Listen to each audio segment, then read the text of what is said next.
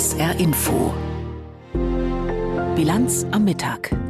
Befreite Geiseln und Angriffe auf Rafah. Der Gaza-Krieg ist gleich unser erstes Thema. Außerdem berichten wir über Donald Trumps Drohungen gegen NATO-Staaten und über das Ergebnis der Berliner Wiederholungswahl zum Bundestag.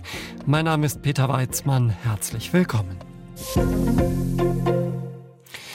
Aus dem Roten Meer wird wieder ein Angriff auf ein Handelsschiff gemeldet. Ein unter der Flagge der Marshallinseln fahrender Frachter einer griechischen Reederei sei nahe der jemenitischen Küste zweimal mit Raketen beschossen worden, teilt die auf Seesicherheit spezialisierte britische Firma Embray mit.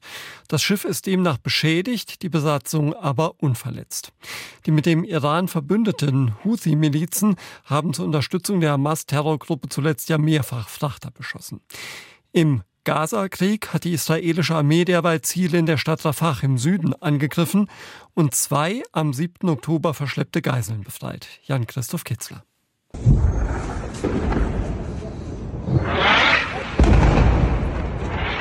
Der Einsatz begann mitten in der Nacht mit heftigem Beschuss und Luftangriffen mitten in Rafah, ganz im Süden des Gazastreifens. Dann drangen israelische Spezialkräfte in ein Haus ein und befreiten zwei Geiseln, die dort festgehalten wurden. Inzwischen sind beide Männer, einer ist 61, der andere 70 Jahre alt, in Freiheit. Idan Berjano ist der Schwiegersohn eines der Männer. Er beschreibt im israelischen Radio seine Erleichterung. Um 3.20 Uhr klingelte das Telefon, was uns besorgte. Normalerweise sind Telefonanrufe um diese Uhrzeit kein gutes Zeichen. Meine Frau ging ran und auf der anderen Seite war ein Vertreter der Geiselfamilien. Er sagte nur einen Satz: Luis ist in unseren Händen, Fernando ist in unseren Händen, kommt ins Tel Shomer Krankenhaus. In der Nähe von Tel Aviv kümmern sich jetzt die Ärzte um die beiden. Ein Foto wurde veröffentlicht, das sie zeigt. Sie sind dünn, blass, erschöpft, aber mit einem Lächeln, das viel sagt.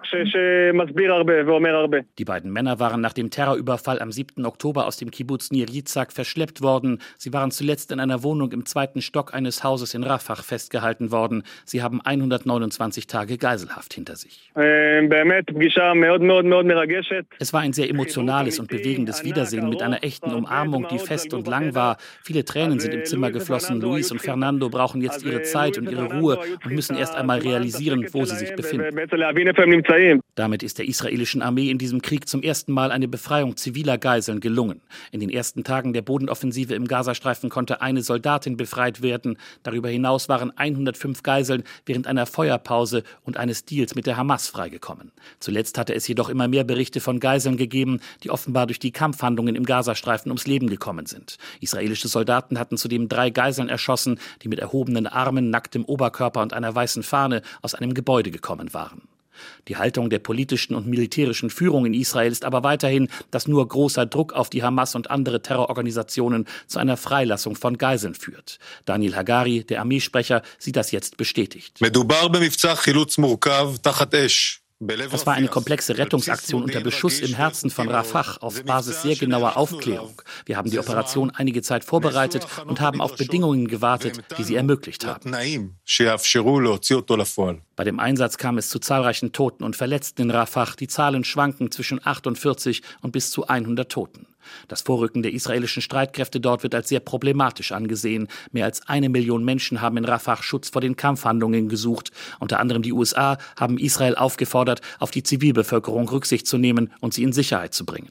Israels Regierung hat das zugesagt und offenbar ein weitgehend unbebautes Gebiet im Südwesten des Gazastreifens vorgesehen. Es ist aber völlig unklar, wie die Menschen dort versorgt werden können. Der UN-Hochkommissar für Menschenrechte Volker Türk sprach im Zusammenhang mit den immer stärker werdenden Angriffen in Rafah von einer so wörtlich kollektiven Bestrafung der Palästinenser, die das humanitäre Völkerrecht verletze. Angehörige der Geiseln fordern Israels Regierung auf, alle Wege zu nutzen, um weitere Geiseln freizubekommen. Jan Christoph Kitzler war das aus Tel Aviv. Europa sei nicht vorbereitet. Das könne alles ganz schlimm werden, vor allem sicherheitspolitisch. So lauten in etwa die Warnungen, die seit Wochen immer lauter werden, angesichts der Erfolge von Donald Trump bei den Vorwahlen der Republikaner in den USA. Dass Trump deren Kandidat werden wird, das scheint mehr als wahrscheinlich. Und das Rennen ums Präsidentenamt gegen Joe Biden wäre mindestens offen. Dass die Sorgen vor einem sicherheitspolitischen Kollaps nicht unbegründet sind, das hat Trump nun selbst bewiesen, wie Claudia Sarre berichtet. Dass Donald Trump gerne provoziert, ist nicht neu, aber diesmal sorgte er mit seinem Wahlkampfgetöse bei einigen regelrecht für Entsetzen. Der ehemalige US-Präsident drohte damit, NATO-Mitglieder nicht vor Russland zu schützen, wenn sie ihre Bündnisverpflichtungen nicht erfüllen. I said, you didn't pay, you're delinquent.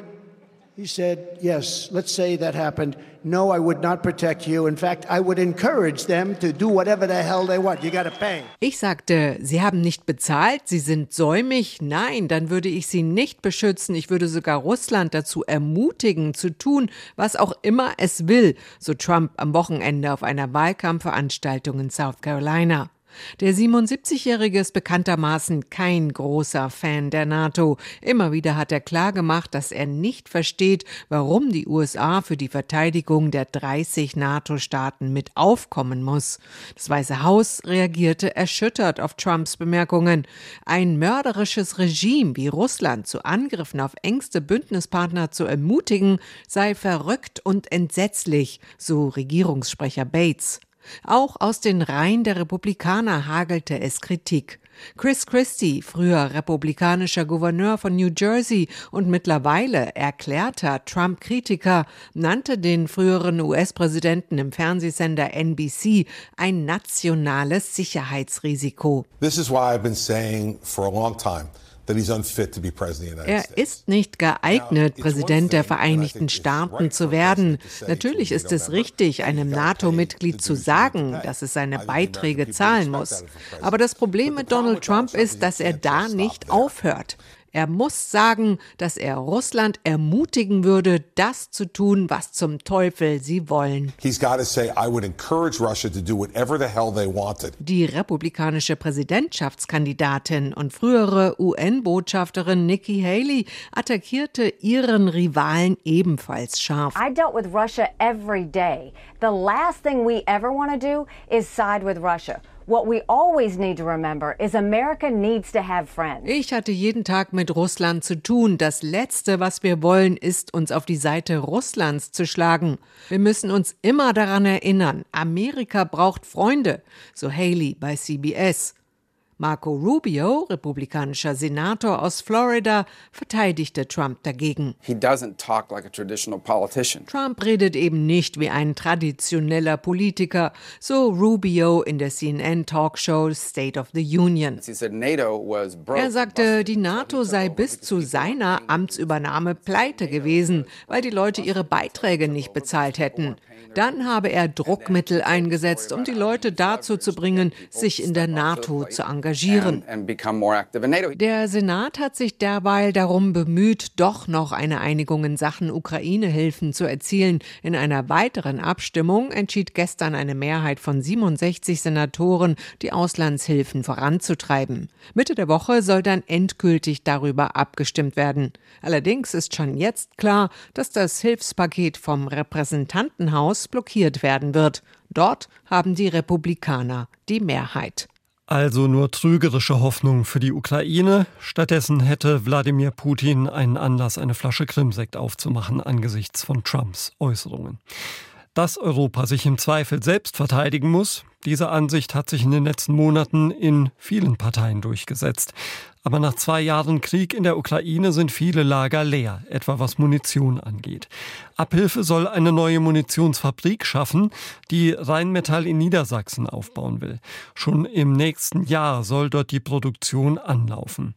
Aber erstmal sind heute Olaf Scholz und Boris Pistorius, also der Verteidigungsminister, persönlich zur Grundsteinlegung vorbeigekommen. Oliver Neuroth erklärt uns, wie die Regierung mit dem Munitionsproblem umgeht und inwieweit dieses neue Werk Abhilfe schaffen kann. Der Bundeskanzler nimmt eine Rolle ein, die für einen Sozialdemokraten eher ungewöhnlich ist. Olaf Scholz gibt sich als europäischen Vorkämpfer für die Rüstungsindustrie. Er drängt die EU-Partner zu mehr Waffenlieferungen an die Ukraine und will, dass deutsche Rüstungskonzerne ihre Kapazitäten ausweiten. Das Ziel, mehr Munition für die Bundeswehr und für die Ukraine. Vergangene Woche vor seinem Abflug in die USA hat es der Kanzler so ausgedrückt. Wir wissen, dass die Ukraine sich wirklich mit allem, was sie hat, verteidigt. Aber sie braucht dafür, dass sie das auch weiter tun kann, die Unterstützung. Und da ist das, was bisher zugesagt ist in Europa, was zugesagt ist durch die Beschlüsse des amerikanischen Kongresses noch nicht genug. Da kommt es Olaf Scholz mehr als gelegen, dass Rheinmetall jetzt ein Munitionswerk im niedersächsischen Unterlüß bauen will. Denn in den vergangenen Jahren hatte die Rüstungsindustrie ihre Kapazitäten eher zurückgefahren. Es gab einfach keinen Markt mehr für Waffen großen Kalibers, anders als noch zu Zeiten des Kalten Krieges. Der Angriffskrieg Russlands gegen die Ukraine hat die Zeitenwende ausgelöst. Raphael Loss von der Denkfabrik European Council of Foreign Relations meint, dass neue Munitionsfabriken schon kurz nach dem russischen Überfall hätten entstehen müssen. Dann wäre die Ukraine jetzt nicht in der schwierigen Lage, mit der Munition aus dem Westen haushalten zu müssen. Was wir verpasst haben, ist tatsächlich die Produktion damals schon hochzufahren. Damit hätte man ein paar Monate zumindest von diesen Produktionszeiträumen runterhobeln können, ähm, die uns jetzt ein bisschen auf die Füße fallen. Einfache Munition besteht im Wesentlichen aus dem Gehäuse, einem Zünder, Sprengstoff und der Treibladung. Sie erzeugt den Druck, um ein Geschoss aus dem Lauf einer Waffe zu treiben. Auch wenn sich das nach wenig komplexen Bauteilen anhört, die Herstellung kann dennoch schwierig sein, sagt Experte Loss. Wir haben in der Corona-Pandemie gesehen, wie anfällig dann doch auch Lieferketten sein können. Und zum Beispiel, was die Sprengmittel betrifft, ähm, sind viele europäische Staaten sehr abhängig von China. Ein Staat, der an der Seite Russlands steht und seine eigene Waffenproduktion hochgefahren hat. Aber auch wenn Sprengstoff in Europa hergestellt wird, es dauert oft Monate, bis er in ein Geschoss gefüllt werden kann. Er muss erst ausdünsten, bestimmte Gase müssen entweichen, damit die Munition zuverlässig in Waffensystemen funktioniert. Rheinmetall will im neuen Werk in Niedersachsen pro Jahr bis zu 200.000 Artilleriegranaten produzieren. Selbst wenn diese Munition komplett in die Ukraine gehen würde, was nicht geplant ist, wäre damit gerade einmal ein Viertel des Bedarfs gedeckt, von dem Präsident Zelensky spricht. Kanzler Scholz wird also weiter an die EU-Partner appellieren, ebenso wie Deutschland die Kapazität ihrer Rüstungsindustrie hochzufahren. Für ihn geht es darum, gemeinsam der Ukraine die Möglichkeit zu geben, sich zu verteidigen und gleichzeitig an den russischen Präsidenten ein sehr klares Signal zu versenden dass er nicht darauf rechnen kann, dass unsere Unterstützung nachlässt. Die Bundesregierung gibt der deutschen Rüstungsbranche Zusagen, dass sie langfristig Munition kaufen wird. Ohne eine solche Abnahmegarantie würde sich der Bau einer Munitionsfabrik für Rheinmetall auch kaum lohnen. Die Konzerne sollen außerdem Geräte und Geschosse künftig auf Vorrat produzieren, damit sie im Fall der Fälle schnell verfügbar sind.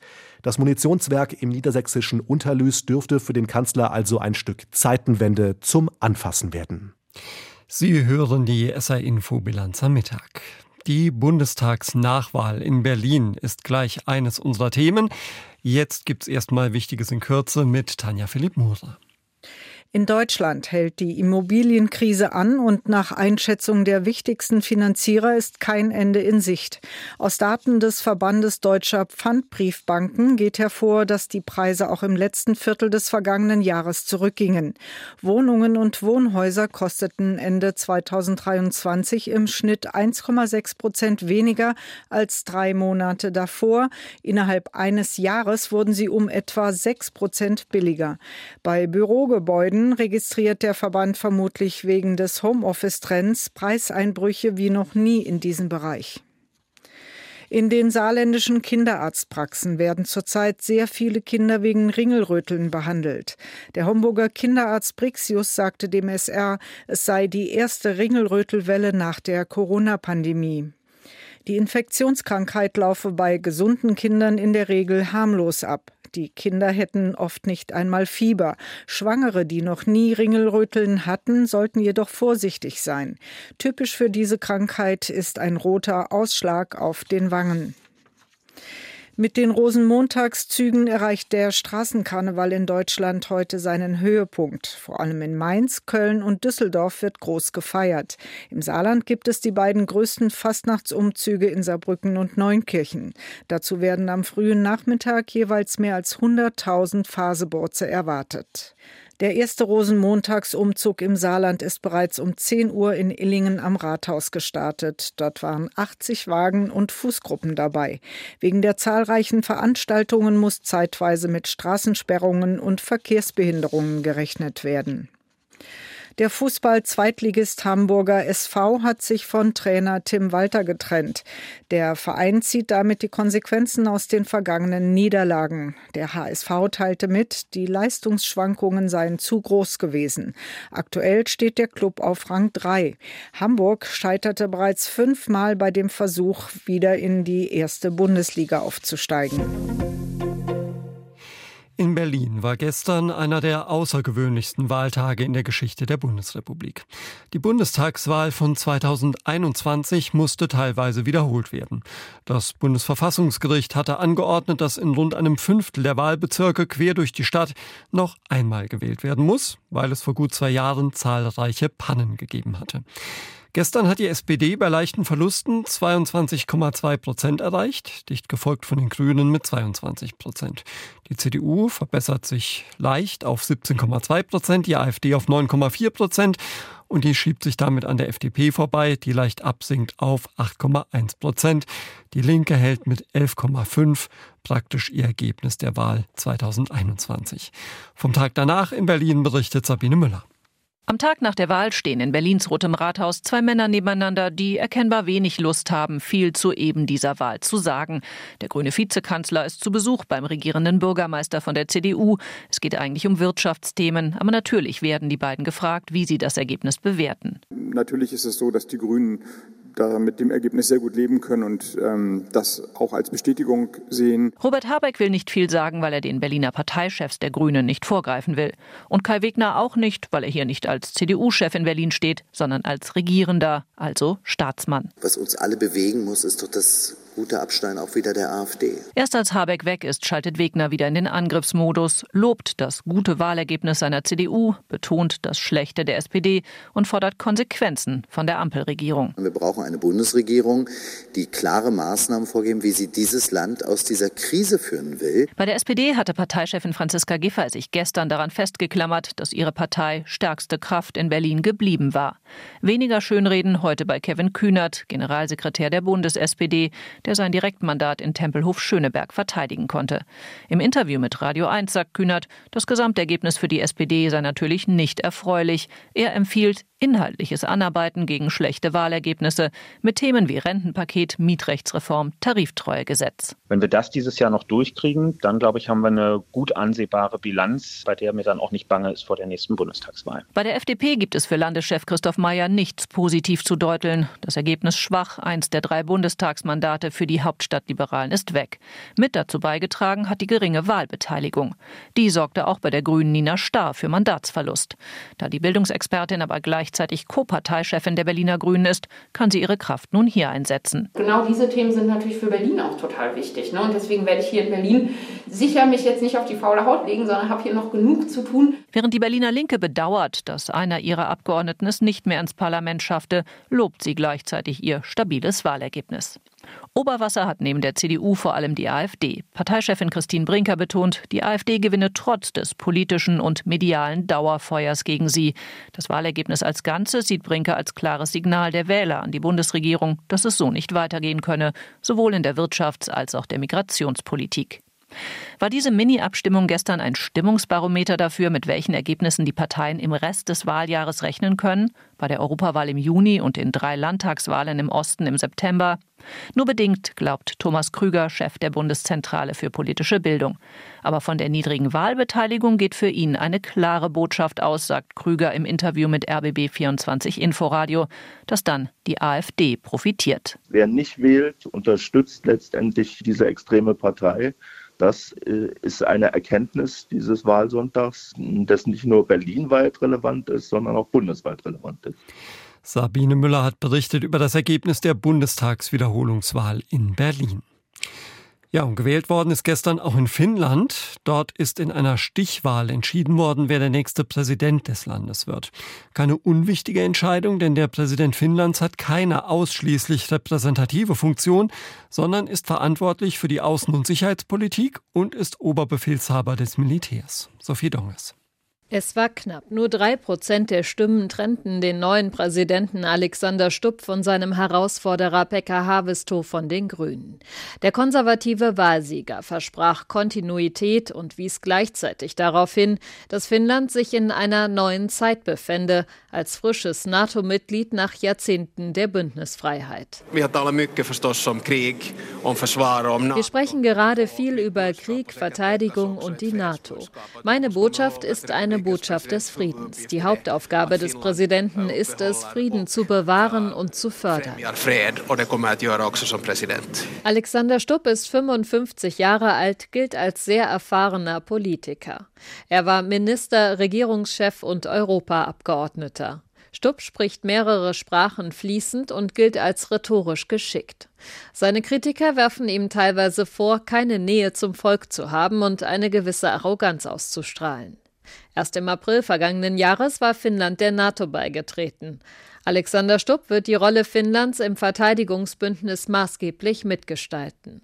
Und die Beziehung zwischen Finnland und Russland gilt derzeit als besonders angespannt, denn Finnland hat alle Grenzübergänge zu Russland geschlossen. Moskau schleuse gezielt Migrantinnen und Migranten an die Grenze in Richtung Finnland. Das sei eine gezielte Provokation, so der Vorwurf der finnischen Regierung. Russland streitet das ab. Der Politologe Matti Peso vom Foreign Policy Institute in Helsinki glaubt, dass man auf eine Reaktion aus Moskau auf die Präsidentschaftswahl vorbereitet sein sollte. Man kann nicht ausschließen, dass Russland Finnland mit dem neuen Präsidenten testen möchte. Wie ist nicht sicher. Das kann alles Mögliche sein in dieser angespannten Lage.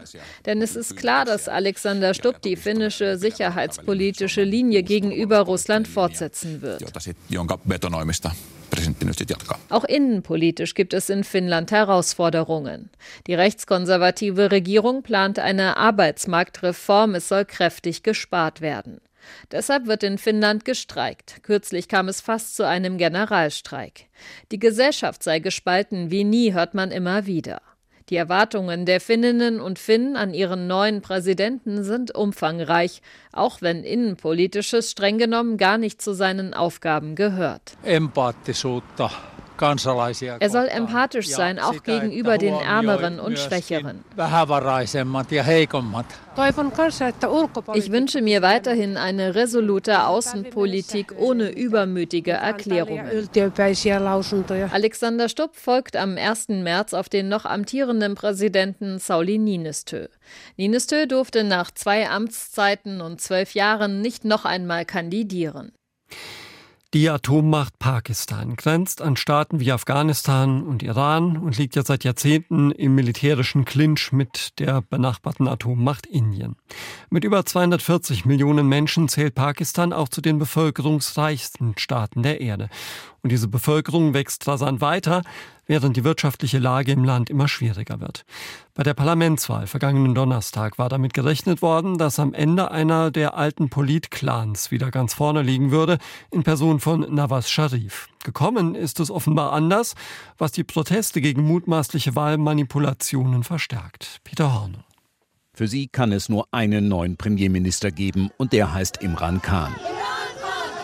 Anhänger des inhaftierten Ex-Premiers sind auf die Straße gegangen. Sie tragen Plakate mit der Aufschrift Die letzte Hoffnung. Imran Khan wird Pakistan retten, skandieren sie. Und davon sind sie wohl auch überzeugt. Doch es sieht gerade nicht so aus, als werde der 71-jährige nächster Regierungschef Pakistans. Denn Khans Kandidaten haben zwar die meisten Stimmen bekommen, da seiner Partei, der PTI, aber die Teilnahme an den Wahlen untersagt worden war, mussten die Khan-Leute als Unabhängige antreten. Das mindert nun ihre Chancen, die nächste Regierung zu stellen, auch weil sich der Zweit- und der Drittplatzierte nun gegen Khan verbünden. Gefeiert wird deshalb woanders, bei der Muslimliga von Nawaz Sharif. Der konservative Großindustrielle, selbst zuvor dreimal Premier, ist mit deutlichem Abstand nur Zweiter geworden, obwohl er zuerst als Favorit gehandelt worden war. Das hinderte ihn aber nicht daran, in der Nacht zum Samstag wie ein Sieger aufzutreten. Seine Muslimliga sei nun die größte Einzelpartei, sagte Sharif. Womit er auch recht hat, denn die Khan-Leute sind eben nur als Einzelkandidaten im künftigen Parlament. Doch Sharif zeigt Willen zur Macht und deshalb ging er auf die anderen Parteien zu. Wir haben nicht die Mehrheit, um alleine die Regierung zu bilden. Deshalb laden wir die anderen erfolgreichen Parteien und Kandidaten ein, mit uns zusammenzuarbeiten. Der wichtigste Koalitionspartner ist schon in Sicht. Der 35-jährige Ex-Außenminister Bilawal Bhutto Zardari, wie Sharif aus einer namhaften Familie und damit ein Vertreter des politischen Establishments von Pakistan. Bilawal und seine Volkspartei hatten zwar noch kurz vor den Wahlen ausgeschlossen, als Juniorpartner in eine Sharif-Regierung zu gehen, Angesichts der Mehrheitsverhältnisse hat er es sich nun aber offenbar kurzfristig anders überlegt. Nawaz Sharif betonte, es gehe jetzt darum, für das von Wirtschaftskrise und Terror geprägte Land eine lange Phase der Stabilität zu schaffen. Pakistan kann sich keinerlei Kämpfe mehr leisten. Deshalb sage ich immer wieder, dass wir alle zusammensitzen müssen und alle diese Probleme klären und Pakistan ins 21. Jahrhundert führen. Mit fast 25 Jahren Verspätung ins 21. Jahrhundert zu kommen, das sei also die Aufgabe einer künftigen Regierung. Doch es ist fraglich, ob das so leicht gelingen kann, angesichts der Makel, die der Wahl anhängen. Imran Khans Partei war systematisch ausgebremst worden. Ihr Wahllogo, wichtig für den Wahlzettel, war ihr genommen worden. Khan selbst wurde mit Strafverfahren überzogen, sitzt seit August im Gefängnis. Alles politisch motiviert, wie er sagt. Und auch am Wahltag selbst gab es zahlreiche Vorwürfe, die Wahl sei manipuliert. Dass die Auszählung so lange gedauert hat, hat diese Zweifel noch genährt. Werden die Anhänger Kahns nun akzeptieren, dass die etablierten Parteien eine Koalition gegen ihr Idol bilden, wohl mit dem Segen des mächtigen Militärs im Hintergrund? Das ist die große Frage. Pakistan dürfte eine unruhige Zeit bevorstehen. Peter Hornung hat berichtet. Schauen wir noch auf das Wetter im Saarland. Heute gibt es viele Wolken und zwischendurch etwas Sonne, dazu einzelne Schauer. Höchstwerte liegen zwischen 6 und 10 Grad. In der Nacht ist es meist trocken. Die Temperaturen sinken auf 4 bis 2 Grad. Morgen am Dienstag ein Wechsel aus Sonne und Wolken, meist trocken, Höchstwerte 7 bis 10 Grad. Und am Aschermittwoch ist es dann dicht bewölkt und vor allem am Vormittag noch regnerisch. Im Verlauf dann häufiger trocken, maximal 9 bis 13 Grad. Und das war's von der SR Infobilanz am Mittag mit Peter Weizmann. Wir hören uns wieder um 17.30 Uhr. Bis dann. Tschüss. SR Info Auslandspresseschau am 5. November wird in den USA ein neuer Präsident gewählt. Welcher Kandidat der Demokraten bzw. der Republikaner ins Rennen geschickt wird, entscheidet sich zwar erst im Sommer. Der in Italien erscheinende Corriere della Sera spricht aber schon jetzt von einem Wahlkampf zwischen Amtsinhaber Biden und seinem Herausforderer Trump. Die in Zeitlupe ablaufende Katastrophe, die der amerikanische Wahlkampf darstellt, könnte der ganzen Welt elf Monate lang und länger enormen Schaden zufügen. Es ist noch nie vorgekommen, dass eine junge Nation, die an der Spitze der technologischen Innovation steht und über die dynamischste Wirtschaft der Welt verfügt, gezwungen ist, ihren Anführer zwischen einem Idioten und einem Kriminellen zu wählen. Angesichts dieser Horrorshow kann man sich trösten, indem man sich daran erinnert, dass diejenigen, die seit zweieinhalb Jahrhunderten gegen Amerika gewettet haben, immer verloren haben. Nicht ganz so drastisch formuliert es die Neue Zürcher Zeitung aus der Schweiz. Dennoch stellt sie sich die Frage, ob der 81-jährige Biden einer zweiten Amtszeit gewachsen sein könnte. Die Anzeichen dafür, dass der Präsident vergreist und nicht mehr für das Amt fähig ist, geschweige für eine weitere Amtszeit im Weißen Haus, mehren sich in höchst beunruhigendem Maß. Es scheint immer offensichtlicher, dass die Entscheidung der Demokratischen Partei, Biden zur Wiederwahl antreten zu lassen, ein verhängnisvoller Fehler war. Und mit einem gewissen Bangen fragt man sich nun, ob es nicht bereits zu spät ist, um das Steuer herumzureißen. Die Androhung von Präsidentschaftsbewerber Trump, NATO-Partnern, die ihren finanziellen Verpflichtungen nicht nachkommen, keinen Schutz vor Russland zu gewähren, kommentierte Telegraph aus den Niederlanden. Zwei Jahre nach dem russischen Angriff auf die Ukraine und zu einem Zeitpunkt, an dem die Armeechefs in Europa zunehmend vor einem möglichen Krieg mit Russland warnen, untergräbt Trump das Vertrauen in die NATO. Dies ist eine Folge seiner Vorwürfe, wonach NATO-Mitgliedstaaten nicht genug für die Verteidigung ausgeben. Trump glaubt, er könne sich über die kollektive Verteidigung der NATO hinwegsetzen, wenn ein Land nicht genug zahlt. Für das in den USA erscheinende Wall Street Journal ist es nicht ungewöhnlich, dass Trump provokante Dinge sagt, aber seine Äußerungen bei einer Wahlkampfrede am vergangenen Sonnabend gehen dem Blatt dann doch zu weit. Trumps Prahlerei, dass er einem Verbündeten nicht helfen würde, wird Zweifel unter unseren Alliierten säen und könnte Putin zu der Annahme verleiten, dass er mit einer weiteren Invasion davonkommen könnte. Die USA sollten eine Wahldebatte über die wachsenden Gefahren für die Sicherheit der USA führen und darüber, wie man diesen begegnen kann. Stattdessen haben wir einen Amtsinhaber, der den Zusammenbruch der US-Abschreckung zu verantworten hat und einen republikanischen Spitzenkandidaten, der für Diktatoren schwärmt.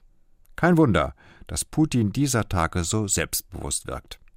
Das waren Auszüge aus Kommentaren der internationalen Presse, zusammengestellt von Michael Hafke.